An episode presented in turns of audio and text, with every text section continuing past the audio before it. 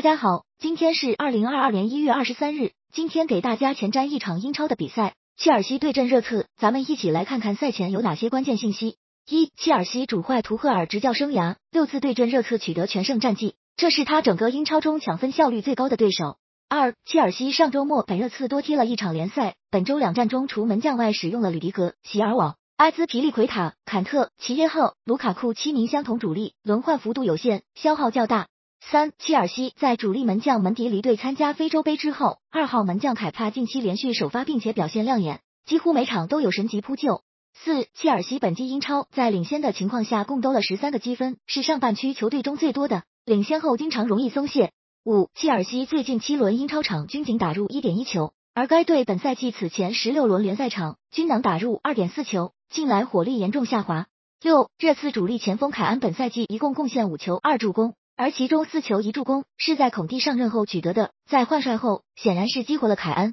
七，热刺在换帅孔蒂后九场联赛六胜三平保持不败，不过期间的四个客场比赛只有二胜二平，并且两场胜利还都是补时绝杀的，统治力明显不如主场。